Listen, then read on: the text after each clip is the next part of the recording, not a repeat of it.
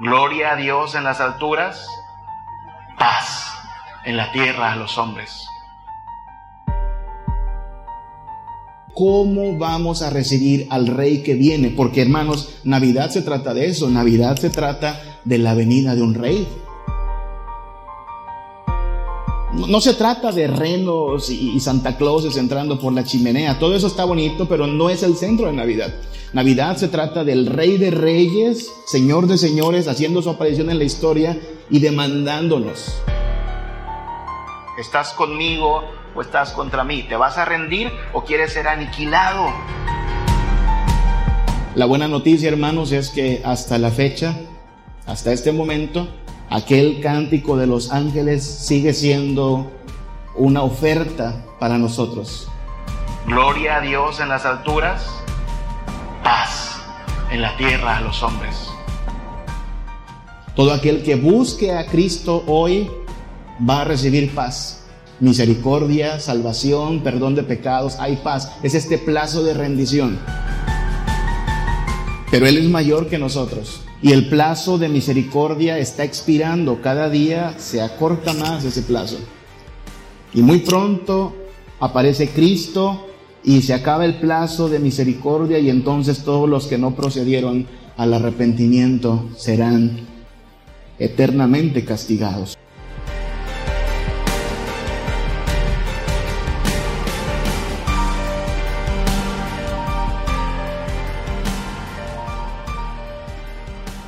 Comenzamos a estudiar diversos escenarios en que previamente nuestro Dios manifestó lo que terminó siendo plenamente revelado en Belén.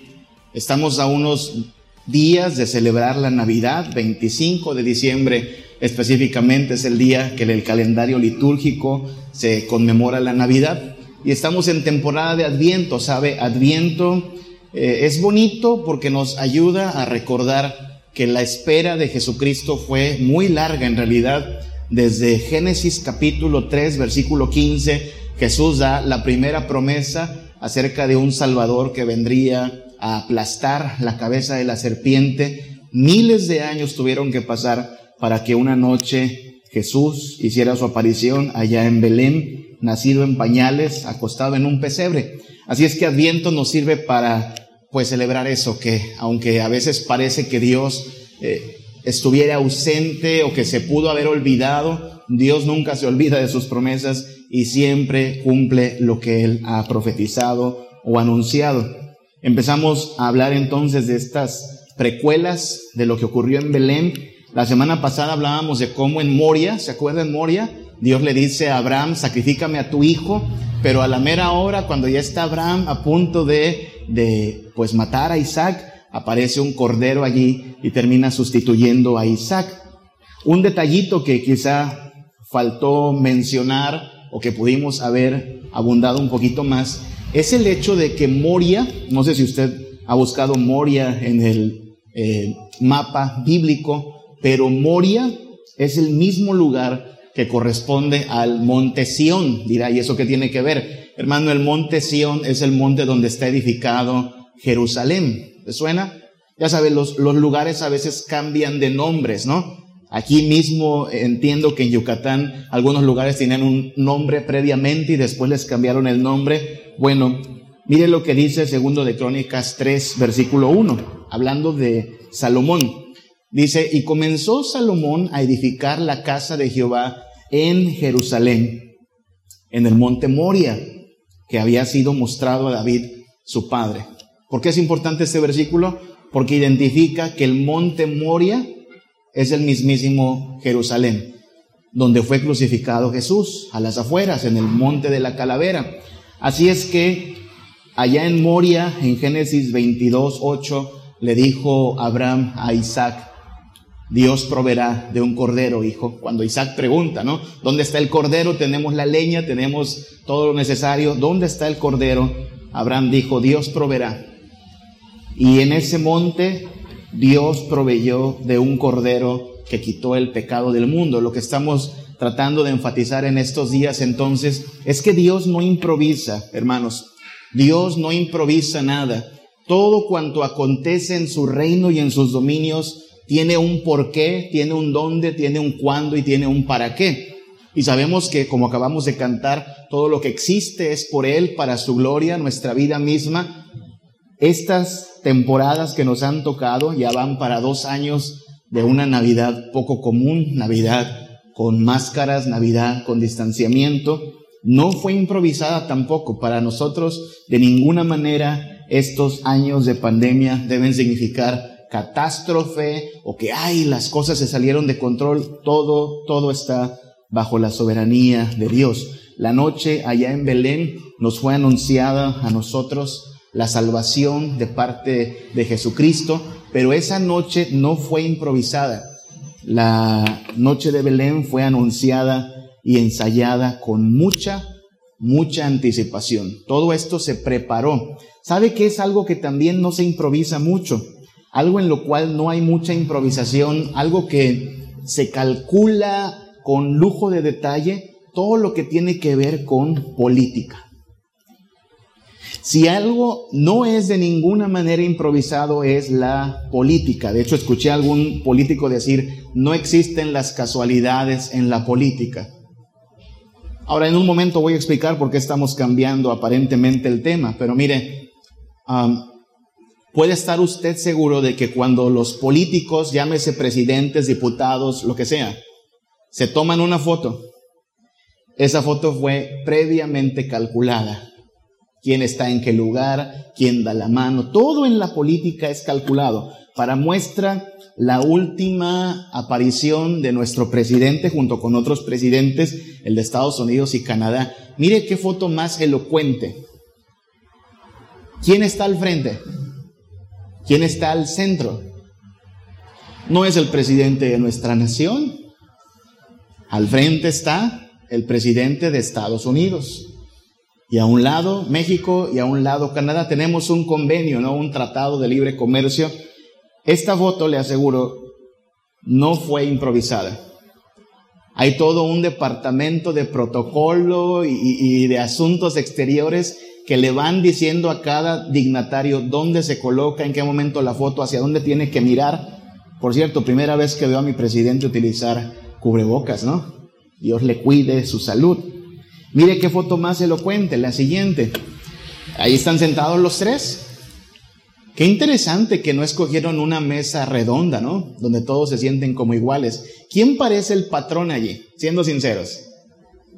Parece que están dos súbditos rindiendo cuentas al patrón, ¿se da cuenta? Y usted cree que esto fue improvisado, algo así como, ay, chispas, se nos olvidó una mesa de acuerdo a la ocasión. Bueno, esta no sirve. No, no, no, no, no. Todo es calculado, todo es previamente establecido. Nada es casualidad. Estas fotos son de las que quedan para la historia. Mira, ¿y por qué estamos hablando de esto, pastor? A mí no me gusta la política, ni veo noticias, a mí ni siquiera me gusta hablar de esto porque siempre polariza, siempre nos hace estar peleados porque uno le va a un partido, otro le va a otro partido. Hermano, hay un porqué. Independientemente de lo que usted piense acerca de la política, déjeme defino rápidamente política. Política entiéndase como la ciencia que trata del gobierno y la organización de las sociedades humanas, especialmente los estados. ¿Somos una nación? ¿Somos una sociedad? ¿Tenemos un gobierno? ¿Nos guste o no? La política es un asunto importante. Las decisiones que toma nuestra autoridad nos terminan influenciando a nosotros. La estabilidad o desestabilidad de nuestro país depende en gran parte de que como sociedad nos pongamos de acuerdo y tomemos las mejores decisiones. Y la política, aunque puede sonar algo más de acá, más de los tiempos modernos, es muy antigua. Y no sé si usted lo había pensado, pero vamos a trasladarnos a otro escenario, no Moria, sino Jericó, siglos después, muchos siglos después. Y vamos a entender que lo que pasó en Jericó fue un asunto de falla política. ¿Ok? Déjenme le explico por qué. Usted conoce la historia, estamos hablando de historias que la mayoría de nosotros conocemos Después de 40 años dando vueltas por el desierto, Israel ya aprendió la lección. Con Dios no se juega, no hay que ponerse de tercos. Toda una generación murió. De hecho, Moisés mismo no puede entrar a la tierra prometida, tendrá que ser Josué. Y estamos entonces, si usted lee Josué, es el año uno de la conquista. La conquista duró bastantes años porque fueron ganando y ganando territorio en la tierra prometida. ¿Se acuerda de la historia? La primera batalla de la conquista fue la toma de Jericó, por eso vamos a centrarnos allí, en Jericó, una ciudad grande, amurallada, que cayó no por el ejército, sino por el poder de Dios. ¿Se acuerda de la estrategia? Denle vueltas durante siete días y al séptimo día le vamos a dar siete vueltas y a la voz de la trompeta gritaremos y los muros caerán. Porque así es Dios haciendo cosas raras para hacer que su pueblo gane. Bueno, ¿qué tiene que ver esto con política? Mucho, hermanos. En Josué capítulo, bueno, puede leerlo todo en su casa, pero en Josué capítulo 3 al 6, que es donde se nos narra todo lo que fue la estrategia para la captura de Jericó. No sé si se acuerde, pero un elemento central en toda la narración es el arca de Dios. ¿Se acuerda de eso? Dios le dice a su pueblo, a ver, de lejitos, porque va a pasar el arca, y el arca la van a cargar los levitas y van a ponerse en medio del Jordán porque había que atravesar el Jordán y el Jordán milagrosamente los dejó pasar y después hay que seguir. Y van a darle vueltas a la ciudad, pero al frente siempre va qué cosa? El arca de Dios. Adelante. Esa arca, hermanos, no es un elemento decorativo nada más. No es un elemento simbólico. No es un elemento ornamental. El arca de Dios representa una cosa. ¿Se acuerda qué representa el arca? El arca representa el estrado de los pies de Dios. En la antigüedad, los reyes tenían un trono y tenían un estrado. En el trono se sentaban y en el estrado ponían los pies.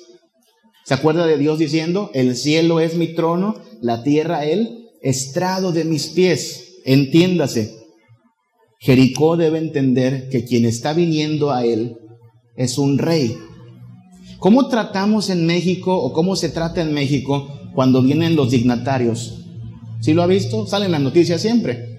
Viene un presidente, viene un dignatario, hay que ponerle alfombra, hay que rendir honores a su bandera, hay que tratarlo bien, especialmente si nos conviene la relación comercial. Eso es política. Esas son relaciones exteriores. Hay que llevarnos bien.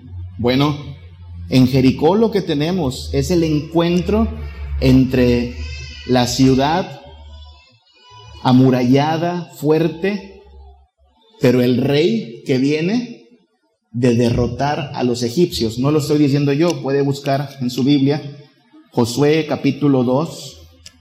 Comienza diciendo esto, ¿no? Josué, hijo de Nun, envió desde Sitín dos espías que secretamente les dijo, andad a reconocer la tierra y a Jericó, y ellos fueron y entraron a la casa de una ramera que se llamaba Raab, y posaron allí.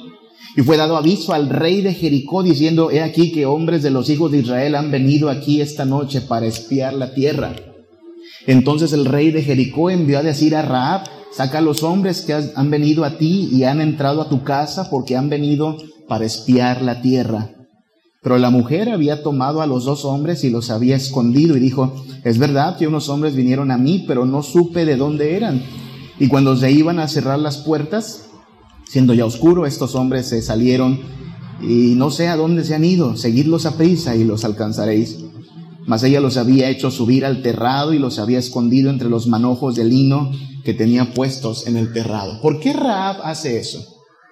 ¿Por qué Raab no da voces y dice, hey, aquí están, los espías, mátenlos de una vez porque nosotros no vamos a perdonar a estos que vienen a querer conquistarnos. No, Raab entiende algo. Versículo 8. Antes que ellos se durmiesen, ella subió al terrado y les dijo, sé que Jehová os ha dado esta tierra, porque el temor de vosotros ha caído sobre nosotros y todos los moradores del país ya han desmayado por causa de vosotros. Porque hemos oído, hemos oído que Jehová hizo secar las aguas del mar rojo delante de vosotros cuando salisteis de Egipto, Y lo que habéis hecho a los dos reyes de los amorreos, los que estaban al otro lado del Jordán, Seón y Aoc, a los cuales habéis destruido. Oyendo esto ha desmayado nuestro corazón, no ha quedado aliento en hombre alguno por causa de vosotros, porque Jehová, vuestro Dios, es Dios arriba en los cielos y abajo en la tierra. Esta dama, Raab, a quien en un momento consideraremos, entiende la política. Este es un asunto de política, insisto entiende, caramba, nuestro rey, nuestro rey debiera recibir bien al rey que ustedes traen. Ya escuchamos que ustedes derrotaron a Egipto, ya escuchamos que derrotaron a Og y a Seón, que eran potencias también. Así es que Raab decide que es mejor, es mejor definir desde aquí su lealtad. Porque este rey viene marchando al frente de su pueblo. ¿Se acuerda de ese canto que antes entonábamos? El Señor marchando va. ¿Sí? Es el capitán de los ejércitos. De hecho, así es como se presenta aquí en Josué. Josué capítulo 5, antes de la batalla de Jericó. Este Josué tiene la presencia de alguien que se hace llamar el capitán de los ejércitos de Dios. Usted sabe, en toda nación, el presidente o el rey es el comandante supremo de las Fuerzas Armadas. En nuestro país eso es, eso es una realidad. Nuestro presidente no solo es presidente del Poder Ejecutivo, sino que todo el ejército se le somete. Es el comandante de cinco estrellas. Nadie más tiene cinco estrellas. Así es que es el comandante supremo. Y ahí está entonces Josué la tarde que van a tomar Jericó y en Josué capítulo 5 está lo que le digo, llega este hombre y Josué pregunta, ¿eres de los nuestros o no eres de los nuestros? Y este ser le dice, yo soy el comandante del ejército del Señor. Y Josué entendió lo que pasaba. Tan lo entendió que cae el rostro a tierra, dice la Biblia, con reverencia y le dice, estoy a tus órdenes, dijo Josué. ¿Qué quieres que haga tu siervo? Sí, Josué se está cuadrando, sabe que este es el jefe, sabe que este es el mero mero, el comandante, y a él se le obedece. Nota que este es un asunto de política. Dos reinos a punto de encontrarse, Jericó, Israel. Cada quien con su rey, cada quien con su ejército. Y Raab en medio. Este es el asunto.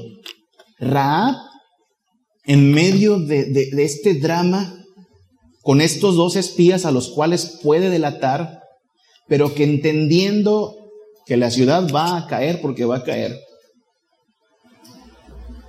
intercede por ella y por su vida.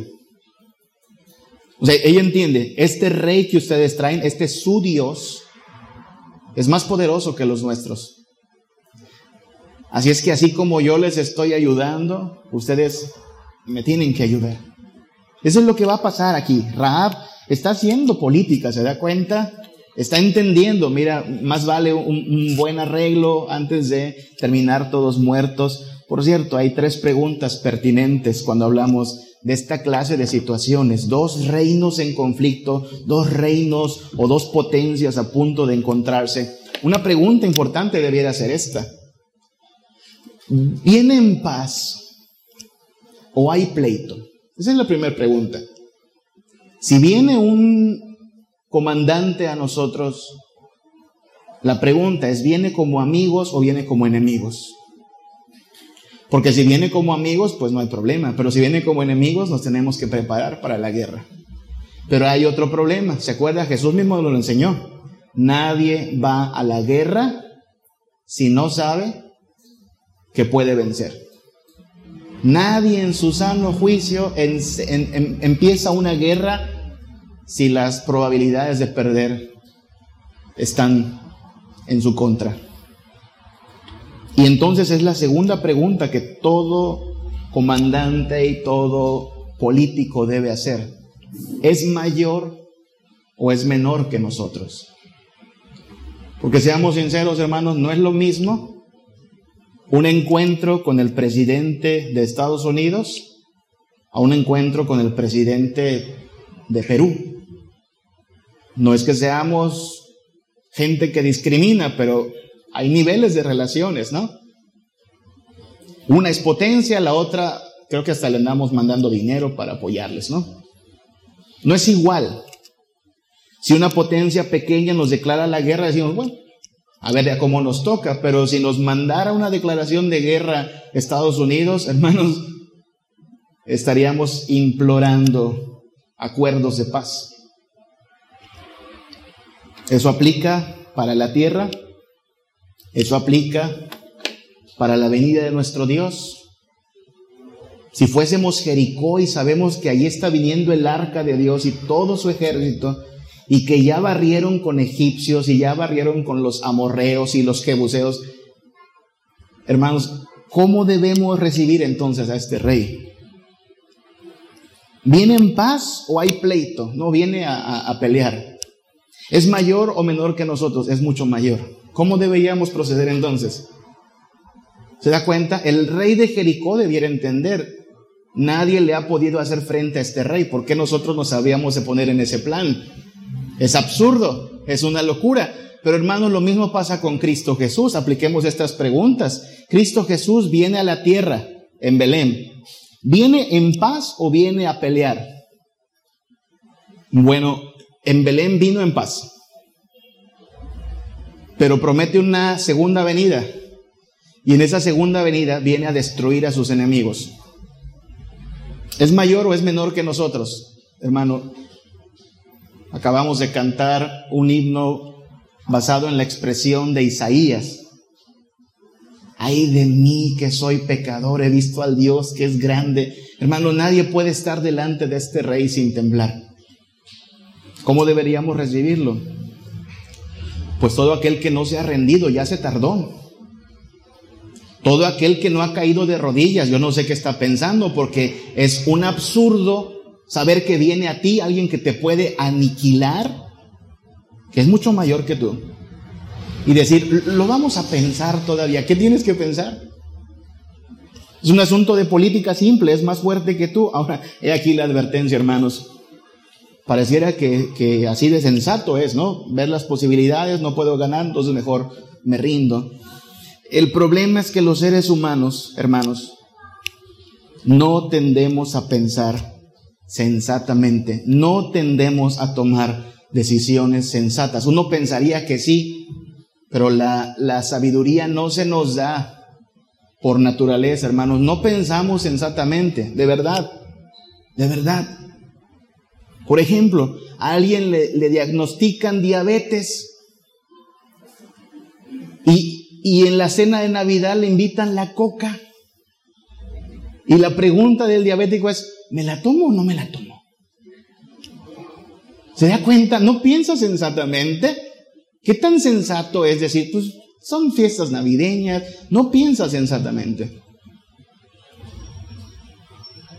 Creemos que el matrimonio es bendito cuando no nos unimos en yugo desigual y esta la muchacha solita, soltera, sin problemas, y alguien paganote le empieza a hacer ojitos y pregunta a la muchacha, ¿le haré caso o no le haré caso? Es, que las opciones son, ¿le hago caso o me quedo sola? Pero la sensatez nos dice qué debiera hacer. Pero se da cuenta, no pensamos sensatamente. Estamos viendo que ya se acerca el aguinaldo y hay gente que está endeudada, no ha pagado ciertas cosas y se pregunta, ¿qué haré con mi aguinaldo? ¿Pago deudas o saco otra cosa del Coppel? Hermano, ¿qué sensatez es esa? ¿Se da cuenta? Uno pensaría que vamos a escoger lo más sensato, lo obvio, lo que a todas luces es mejor, pero no hacemos eso. ¿Qué era lo más sensato cuando Jericó ve que se está acercando el pueblo de Israel y ay, el arca viene al frente. Y eso siempre ha sido destrucción para todos los que han visto el arca. ¿Qué era lo más sensato? ¿Sabe qué es lo más sensato? Que todo Jericó se rinda. Que todo Jericó abra las puertas, póngale una alfombra, porque mejor, mejor quedar como súbditos de estos a ser aniquilados. Pero no pasó. El rey dijo, me cierran las puertas, vamos a resistir hasta el final. ¿Quién salió perdiendo? Jericó. Y eso mismo aplica para nuestro entendimiento de cómo vamos a recibir al rey que viene. Porque hermanos, Navidad se trata de eso. Navidad se trata de la venida de un rey. No, se trata de renos y, Santa Clauses entrando por la chimenea. Todo eso está bonito, pero no es el centro de Navidad. Navidad se trata del Rey de Reyes, Señor de Señores, haciendo su aparición en la historia y demandándonos. ¿Estás conmigo o estás contra mí? ¿Te vas a rendir o quieres ser aniquilado? Las mismas preguntas entonces se aplican a Jesús. ¿Viene en paz?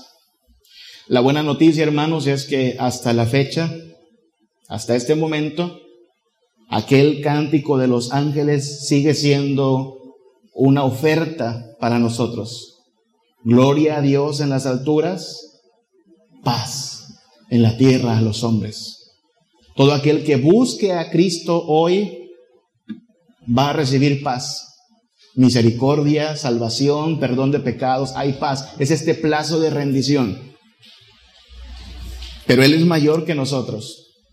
Y el plazo de misericordia está expirando. Cada día se acorta más ese plazo.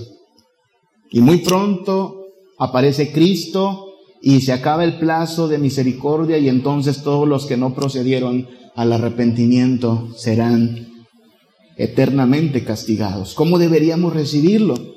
No lo haga como Herodes. Herodes estuvo hasta el final terco con ser el rey, no solo de Israel, sino de su vida y ya sabe cómo acabó. Se da cuenta, es una historia esta de política. La mala política es peligrosa. Si nuestra nación supiera lo que le conviene, hermanos, se habría rendido a Cristo.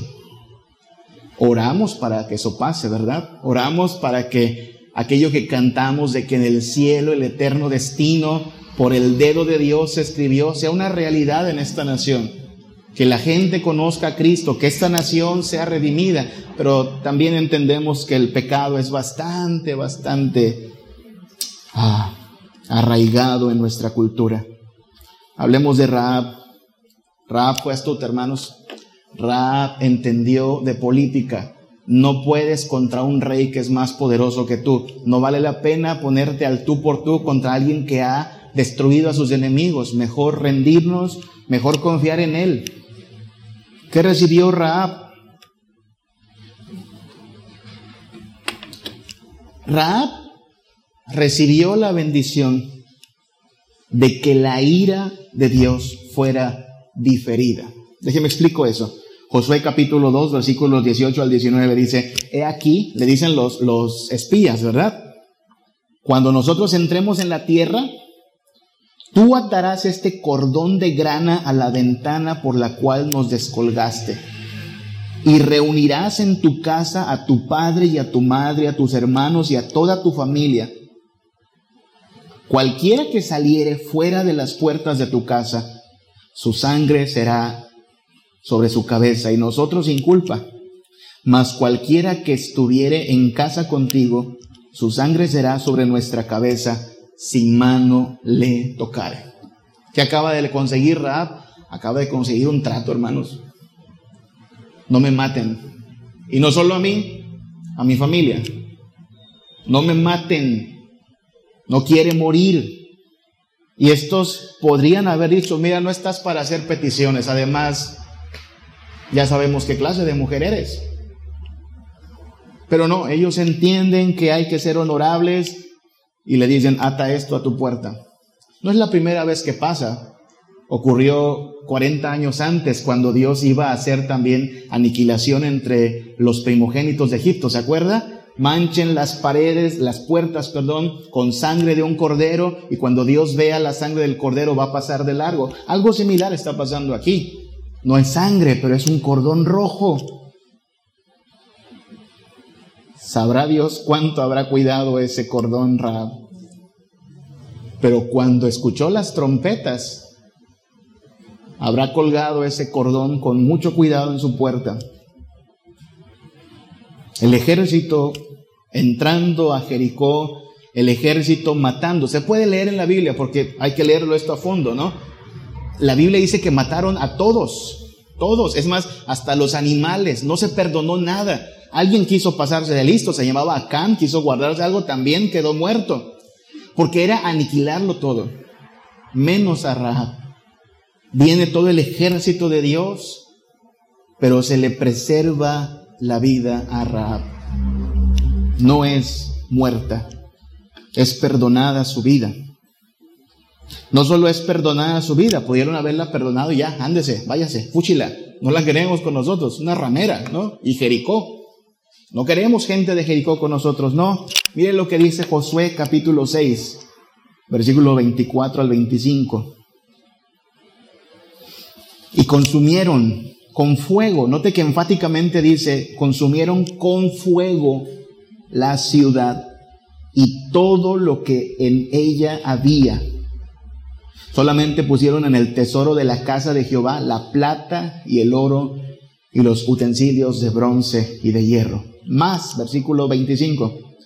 Josué salvó la vida de Raab, la ramera. Paréntesis, ¿se acuerda qué significa Josué? Josué significa salvación. De hecho, Josué y Jesús son la misma raíz. Joshua, Yeshua, Josué salvó la vida a Raab, la ramera, y a la casa de su padre y a todo lo que en ella tenía. Ojo con esto. Y habitó entre ella, y habitó ella entre los israelitas hasta hoy. Hasta el momento en que se escribe esto. Por cuanto escondió a los mensajeros que Josué había enviado a reconocer a Jericó las decisiones de esta mujer, entender, no vamos a poder contra este rey. O terminamos muertos por él, o tendrá misericordia de nosotros. La llevaron a escapar de la muerte. Y fíjense, ahora hasta israelita es. Ya no es más de Jericó, es de Israel, pertenece al pueblo de Israel, habita con el pueblo de Israel, le habrán dado parte en la tierra prometida también, es contada como uno del pueblo de Israel. Buen negocio, ¿no? Buena decisión. ¿Cuánta gente anda buscando ciudadanía allá en Estados Unidos para vivir un poquito mejor y no se la dan? Y esta mujer acaba de ser trasladada de Jericó, que ya no existe más, al pueblo de Israel que recibe las bendiciones del pacto y la misericordia de nuestro Dios. Pero ¿sabes qué es lo más bonito de esta historia? que estamos hablando de una historia de, de, alguien que fue redimido, es decir, alguien que fue limpiado, rescatado, es como un nuevo comienzo. La vida de Raab fue redimida. Si usted sigue leyendo Josué, se va a dar cuenta que el nombre desaparece. No hay más Raab, puede leer Josué y luego lee jueces y Ruth, no hay más Raab, no se sabe qué pasó con ella hasta que, ¿qué creen? Aparece Jesús y el hermano Mateo empieza a hacer el recuento de la genealogía. Y ahí está.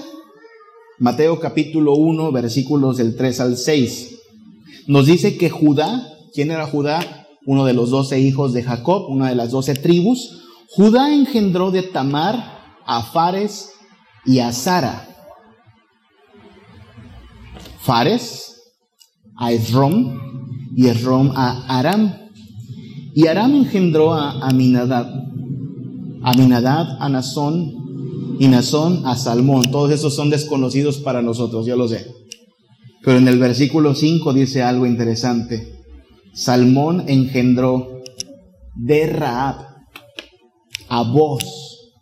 Y Boz engendró de Ruth, otra mujer también extraña, moabita, ¿verdad? A Obed. Y a Obed, de, y Obed a Isaí. E Isaí engendró al rey David.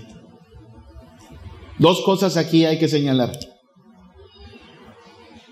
Recuerde que no hay casualidades, ni en la política y mucho menos en el plan de Dios. Judá. ¿Por qué Judá? O sea, ¿es casualidad? No, no, no, no es casualidad. Desde tiempo antes, ese Jacob dio una bendición especial a Judá, ¿se acuerda?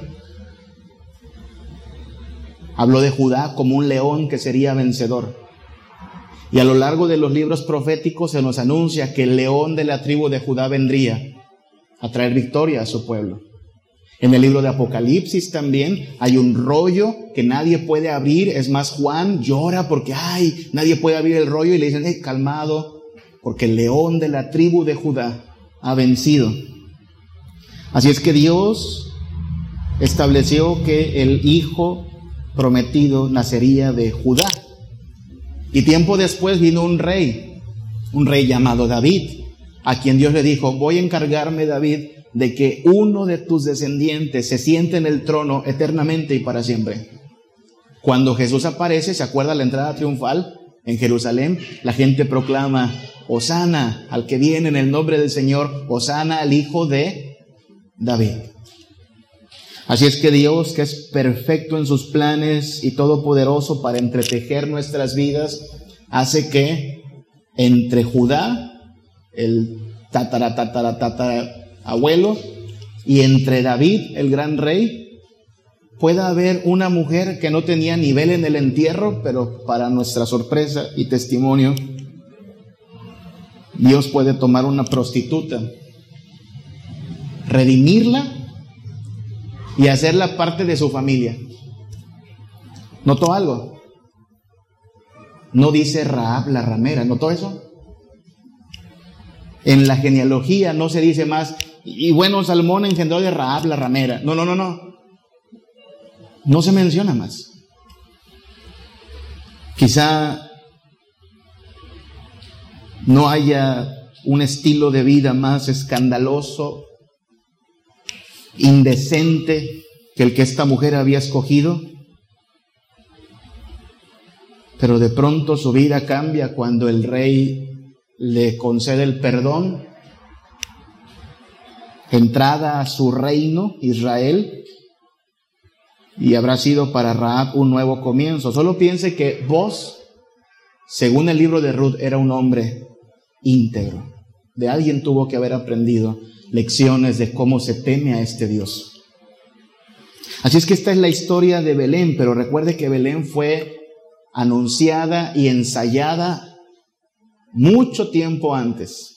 Y ahí en Jericó hubo un anticipo de Belén y nosotros tenemos lo mismo en Belén. Es decir, con la llegada de este Hijo de Dios a la tierra, tenemos lo mismo y todavía mucho más que lo que tuvo Rahab. ¿Sabe que tenemos también ira diferida? La ira de Dios debería venir, venir, también sobre nosotros. Usted y yo debemos ser muertos porque no somos blancas palomitas. Usted y yo, ah, tenemos muchas cosas de las cuales arrepentirnos. Y la ira de Dios debiera fulminarnos, pero Dios decide diferir su ira, no tomar nuestra vida, sino la vida del Cordero que prometió que iba a proveer y que ya lo proveyó y acabó muriendo en la cruz. Y nos extiende nueva ciudadanía. Ahora ya no somos de este mundo, ahora ya no pertenecemos a este mundo decadente con sus valores todos torcidos y con sus mentiras. Nosotros somos miembros de el reino de los cielos. Nuestra ciudadanía está en los cielos. Es lo que celebramos, no solo en Navidad, sino cada día de nuestras vidas. Y nuestra vida ha sido redimida. No hemos sido prostitutos quizá, pero hemos sido totalmente idólatras, totalmente blasfemos, vanidosos, incrédulos. Pero la buena noticia es que el que está en Cristo es nueva criatura. Las cosas viejas pasaron y aquí todas son hechas nuevas. ¿Qué celebramos en Navidad? Bueno, esperemos hermanos que en estas temporadas, en esta temporada, eh, sí, demos gracias a Dios por la familia y sí, adornemos bonito la casa, eso se vale, pero recordemos que lo que estamos celebrando es la venida del rey. Un rey poderoso cuyos enemigos han sido siempre aniquilados y por lo tanto, lo más sensato que podemos hacer no es ponernos al tú por tú contra este rey, sino más bien agachar la cabeza, extenderle nuestra humillación y decirle, Señor, ten compasión de nosotros y gozarnos en que si para una prostituta de Jericó hubo perdón, hubo vida nueva, hubo salvación, hermanos, lo mismo se nos ofrece ahora en Cristo Jesús y mientras este periodo de gracia está vigente. Salvación, perdón de pecados, gracia y misericordia, entrada a su reino y una nueva vida. Así es que somos muy afortunados si esta Navidad celebramos como amigos de este rey y no como enemigos de este gran Señor y Rey de Reyes. Escogemos, escojamos a quién serviremos, escojamos el camino correcto que es Cristo Jesús, quien salva, quien redime, quien nos da vida eterna, pudiéndonos matar, pudiéndonos aniquilar, como Rey ha venido a salvar lo que se había perdido. Cristo nos ha salvado y en Él tenemos gracia y misericordia.